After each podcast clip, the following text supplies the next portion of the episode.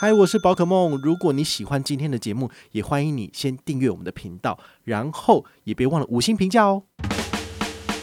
今天的主题是信用卡额度怎么样才能超过五十万呢、啊？那我全家人就是都各发一张副卡，所以每一个人要刷卡就是无脑刷，就刷礼物。嗨，我是宝可梦，欢迎回到宝可梦卡好。今天呢，要来跟大家聊一个议题，我觉得蛮有趣的哈，就是。你身上的信用卡额度有超过五十万吗？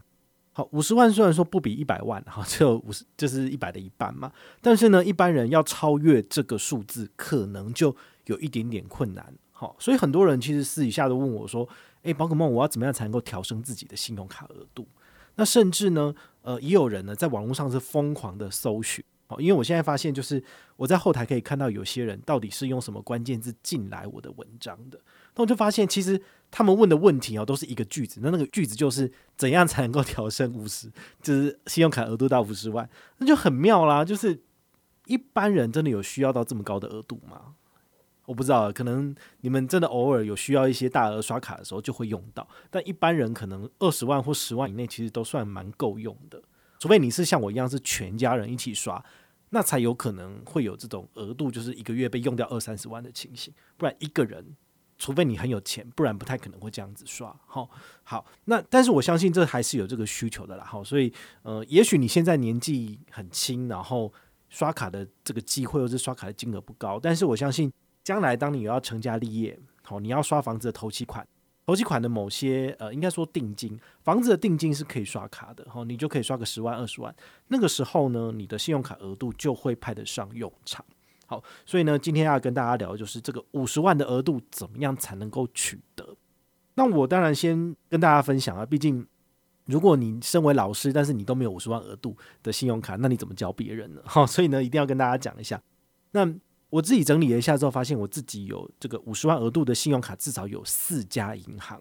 好，第一家是兆丰，兆丰给我一百万。好，那我觉得这件事情很有趣啊，就是去年分享这件事情之后呢，居然有人把它就是。丢到 PTT 里面去，然后去问大家，然后去讨论说：“诶，为什么宝可梦不就是小资族吗？凭什么可以拿到一百万？”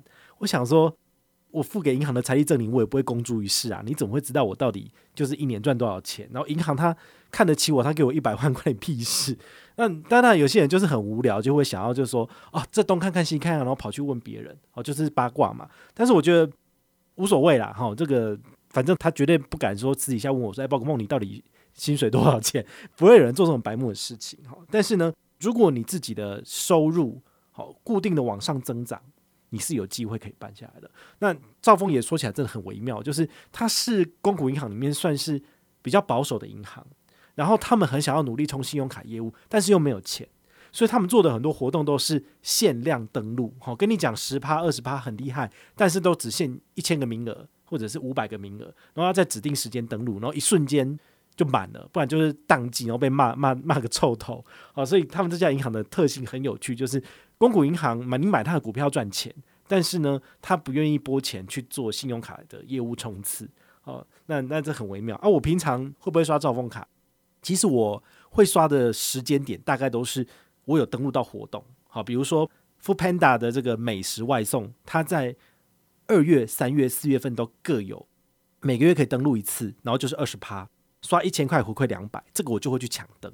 那我抢到之后呢，我当然就去刷个一千块嘛。好，不论你是在呃 Funda 里面做订阅，或者是你去餐厅吃饭，符合它的游戏规则，一千块就可以拿两百，等于是二十趴回馈，很好。这种我就一定会就是努力参加到底。好，就是该撸的羊毛全部都没有，就是省下来。哦，这种情况之下，其实我在二零二零年，好，大概刷了十七万。好，在全年度就用兆丰卡，好，这有点微妙，因为其实我印象中我刷兆丰不多，可是居然就是回去看账单，这样算出来的数字居然有这么高，我就有点吓到了。好，那当然有时候有一些 MGM MGM 活动，它会给的是刷卡回归金，所以它会在你的账上直接抵掉，所以那当前账单数字就会比较少。好，所以这个就没有去算进去，不然你就要实际的去看一笔一笔的真正的新增消费，那可能会再更多一点。好，所以兆丰它的卡片感觉起来就是。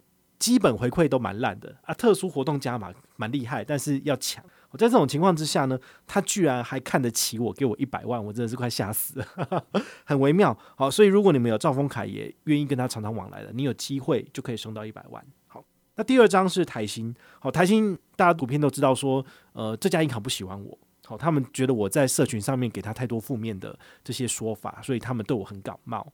但是呢，一码归一码，好，社群 KOL 是社群 KOL，然后。你跟银行的信用往来是另外一回事，他们不会因为你是呃这个行销单位很讨厌的人，然后就不给你使用信用卡，倒是不会这样子。好，因为我的个人信用非常良好，所以他给我的额度是六十五万。那早期大概三四年前啊购物卡很夯的时候，我每个月也是刷个一两万、一两万都有。好，但是最近几年其实它的回馈率越来越差之后，我其实都不太用它的卡片了。好，尽管之前有那个什么六趴回馈，现在就是降到五趴嘛。好，前一阵子有做过节目跟大家分享，我也很少再刷了，因为对我来讲，新增消费低消五千块这件事情，我就是觉得有压力。我不想要为了消费而去做消费，我宁愿为了投资去投资，但是我不要为了消费而去把我的钱浪费在这东西上面。好，所以我宁愿就是呃用比如说 HSBC 汇钻卡来缴水电费，那我至少六趴，都比现在的这个啊 GoGo 卡好用台新配。然后刷最多五趴，五千到六二五零就是五趴回馈，好，这个我就是不要，好，所以最近这一年我自己在台新卡的刷卡消费其实都挂零，都没有再刷，好，甚至有些刷卡金负的，我就宁愿把它挂在上面，好，因为台新点这个点数它可以换成刷卡回馈金，有时候我会换个就几百块几千块，但是我都列在账上，我就没有要刷这样子，好，所以这是提供给你参考。第三家是中国信托。中国信托，我原本以为他会是给我第一个一百万的银行，但是我错了哦，他就是调着调了很久很久，但是现在只有到八十万。早期我是多少？早期只有两万块钱，慢慢往上调，居然可以调到八十万，这个真的是天外奇迹哦！因为两万块要往上调，到底怎么调才可以调到八十万？你增长了就是四十倍，这个有点难哈。所以我那时候的做法就是，中国信托是我的第一张卡，它也是万年两万都调不上去，后来就减掉了。减掉之后呢？我就大概过了一年，我再重新办，重新办的时候他就给我，那给我他好像就给二十万，我就觉得诶，这样子就好调多了，所以二十调四十，四十调六十，六十调八十，其实只要调四次就可以到八十了。但是如果是两万块的话，你要先调到五万，然后再调到十万，好，就有点难，你就要花好久的时间才能够调到。所以如果你发现你的信用卡额度这间银行太低了，你也不喜欢他的卡片，请你先减卡，然后等到一年或半年。应该大概都是一年以后哦，你的财力证明有显著提升了，你再去重新申请，你是有机会拿到比较高的额度。哦，那也有人会问一个问题，就是说，诶，包括梦，你以前不是讲说，呃，查联征的时候，你的第一张卡片是跟你的持卡资历有关，那你的第一张是中信卡，你又减掉，那这样不就是跟你之前讲的，就是有互相抵触吗？那我在这边就是说明一下哈，这个通常是国外的信用卡的第一张卡的持卡资历。会对这个信用会有比较明确的这个影响。那在国内的话，比如说你每隔半年你就办一张卡片，那当你第一张卡片减掉之后，其实你的第二张卡片就会变成是你的持卡最久那张卡片。那它其实对于你的这个信用就没有影响，因为比如说你用卡已经十年了，那第一张卡片是十年前办的，第二张卡片是九年半前办，对不对？那你第一张卡片消灭之后，你的持卡资历还是九年半啊。哦，那其实就没有太大的影响，所以大家还是可以放心的去把卡片剪掉，除非你对第一张卡片真的很有感情，好，那你就可以把它留着。但是我我的话是选择把它的实体留下来，好，不用剪断丢弃，确定剪卡之后卡片留下来，其实还是可以有收藏的功效，好，所以这你们就是参考一下。那最后一张的话，也是我现在的主力信用卡，就是 HSBC 的旅人卡。好，这张卡片呃之前有有做过节目分享，就是我的额度其实是。HSBC 的信用卡是三张卡片的额度都是额外独立的，所以你每申请一张卡片都要额外减负财力证明，他要就是看得到你还得起钱，他才会给你额外的一张卡片，又是新的额度。好，那因为额度独立的关系，所以你就可以把它的额度全部整并起来，所以我就剩下两张 HSBC 的汇钻卡六万，然后另外一个五十万我就丢在这个旅人卡。那我全家人就是都各发一张副卡，所以每一个人要刷卡就是无脑刷，就刷旅人卡就好了。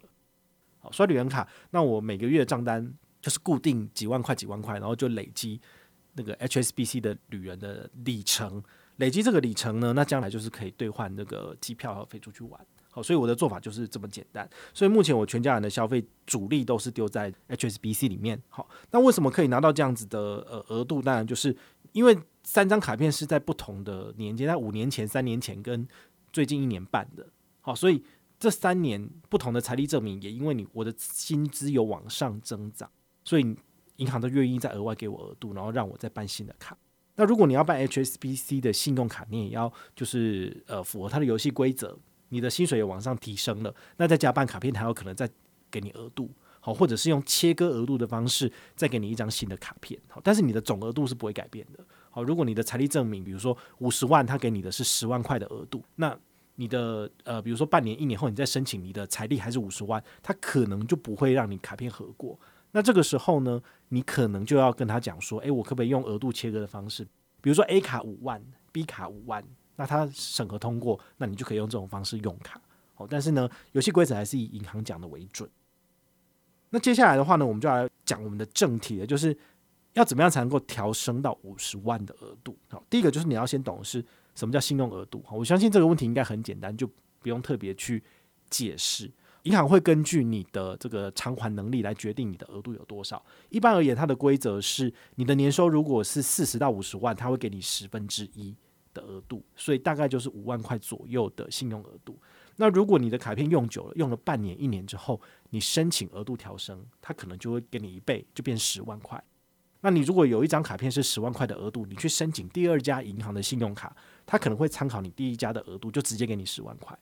好，所以呢，这基本上都会有一个这个拉连征、相互参照的状况。好，那第二，我可以直接办卡就拿到五十万块的这个高的额度吗？好，答案当然是可以啊，但问题是你的财力如果不到，好，你就办不下来。比如说你的年收入五百万，好，六百万、七百万、一千万，那这样子的话，银行给你一张卡片五十万额度有没有问题？没有，对，因为大部分的话都是你的收入大概除以十，就是你有可能拿到的额度。好，所以用这个数字来算的话，如果你的年薪只有五十万到六十万，那你了不起卡片第一张就是五万块的额度。好，所以这个它的规则潜规则基本上是这样，但当然还是依各家银行的征审而定。好，所以不是我说了就算哦，是各家银行他们自己有一个财务有自己他们自己演算的模型，那他会把你的资料丢进去模型里面去算出可能的这个信用分数，还有你的信用额度，那他再把这个数字就是核准之后再跟你讲。那既然我们呃不是那种年收入五百万的人，好了，那像宝可梦也是，我的这个一个月薪水大概三万多，好，这个呃固定的小资族的薪水收入，那年收入算起来不过才五十万，为什么五十万的年收入可以申请一张五十万的信用卡？这不是见鬼了吧？好，所以我要跟大家讲的是，呃，我的做法，我的做法很简单，我是一开始五万。十万的额度，然后慢慢使用，慢慢使用之后，每隔两年、三年就把额度申请调升。好，所以像台新的部分，我一开始额度真的只有五万，我没有剪卡，就是一直有在用。那后来变成十万，好，就是有调升一次。那十万再下一次往上调升，它就给我调到二十万了。哦，所以我的额度就会翻倍再翻倍。那二十万之后呢，我好像有一次申请，他给我三十五万。好，那三十五万过了之后呢？哦，我下一次再申请说，诶、我要 double 变七十万，他不理我，他就给我五十万。好，所以就是多了十五万。好，那后来再有一次我再申请，好，我就是我希望五十万可以飘一百了吧？然后他后来合一合之后就决定给我呃六十五万。好，所以我是慢慢往上加，慢慢往上加，但是中间至少调了五次以上。好，所以如果你是小资族的话呢，你也可以参照着我的这个模式，办了一张银行的卡片之后呢，你可以好好的跟他往来。好都要固定刷，如果你都没有刷的话，他会觉得我跟你的额度你根本就不用啊，那你干嘛？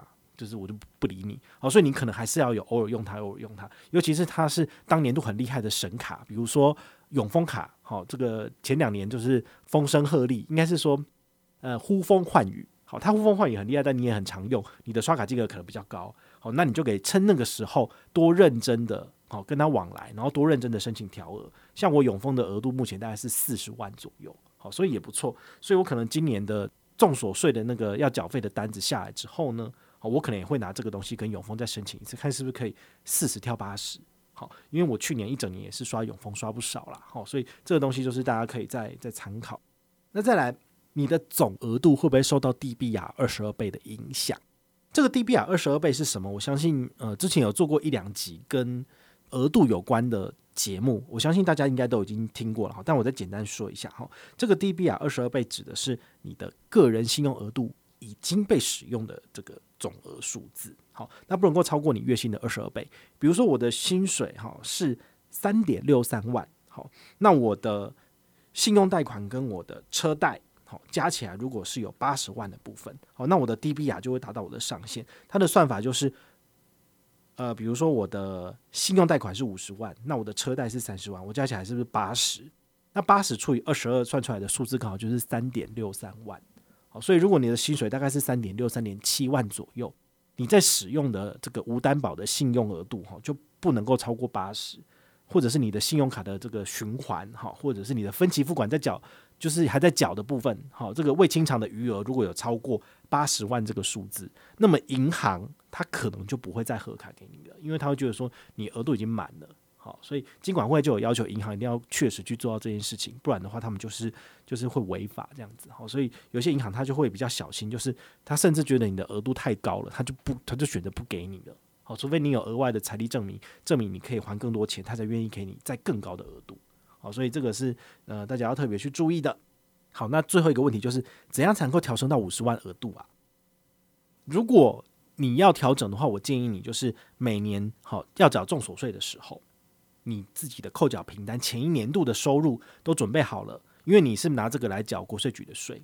好，你也没有逃漏税，你也没有低报。那这样子的话，你的数字就会是你一整年的收入嘛？这应该没有意义。好，对，那你把这个收入拿去给银行申请额度调升，他看了之后知道说，哦，对，这就是你本人，而且你的薪水也不错，那他就会往上调升。好，有时候会调升个十趴、二十趴，那比较厉害是调升一百趴，就变成是比如说三十万变六十万，好，那就蛮厉害的。那你就应该要去放鞭炮了。对，所以我我觉得哈，这个财力证明，我个人最喜欢的还是年度的扣缴凭单。但有些人为了节税或是怎么样，或是会逃漏税什么的，那当然你的收入就会看起来比较差。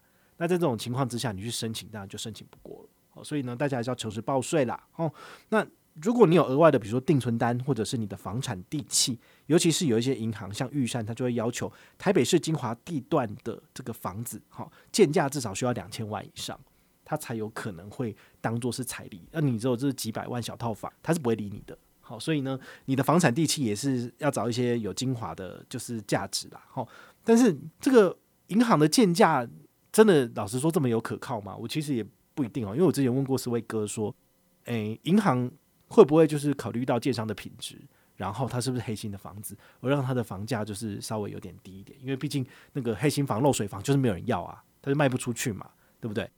所以哥就说，银行没那么聪明，他根本这么就笨。他们每次就是呃，你要去做那个那个房贷的时候，他们都是派人，不是要去亲自去现场看一下吗？他有时候根本没有进去啊，他就在门口看一下去，说哦，这外观不错，就回来就是写价格了。所以那根本就乱搞的，呵 呵对啊，不然为什么二零零八年那时候会有刺激信贷风暴？不是这样，都大家都乱搞嘛？哦，就是把钱随便借给那些根本就还不起的人，然后就会引起这个次贷风暴。好，所以我觉得房屋拿来做这个房产地契的这个财力证明。有时候是有风险的哈，毕竟因为它不是真实的，尤其是你买的时候真的买了两千万，啊，结果你去给他鉴价，他说不好意思，你这个只有八百万，那你不是要吐血吗？就是不能当财力证明，就是不行。还有人会问一个问题，我觉得蛮有趣的，就是诶、我的股票投资可以算是我的财力吗？我可以百分之一百跟你讲，这绝对不算。为什么？因为比如说你之前买的是宏达电，好了，宏达电那个很厉害的时候不是上千吗？好、是股王嘛？就现在都剩下多少？就是腰斩再腰斩，就是剩一点点。或者是大立光以前是多少？是不是六千多？而现在就是腰斩到剩下三千嘛？反正就很惨。所以如果你的钱都放在股票里面，你给银行，他真的没有办法去帮你建价，因为他他会觉得说，我现在如果要你把钱就是掏出来好了，那你会愿意认赔杀出吗？好，所以通常银行对于股票。好，这种东西它是不认列的。那尤其像保单这个东西也是，大家民众比较喜欢的是像呃这种终身储蓄险，好，或者是满六年期以上的这个东西。但是银行的部分，他会觉得说保险归保险，它那个东西没有所谓的现金价值。虽然说你你当初签保险的时候，他跟你讲说啊，这个就是储蓄险，所以你等于是六年之后额满了，好，或者是你放越久，你可以领回来的钱就越多。但事实上，对于银行而言，它都是变现性很低的产品。所以他喜欢卖你这个商品来赚你的佣金跟手续费，但是这个东西它就是不列列，好，所以它不能够拿来当做财力证明，好，所以保险归保险，然后投资归投资，我觉得这样子应该会比较好，好，不要继续买那种很复杂的商品，不然通常你就是，唉，就被坑杀了这个样子。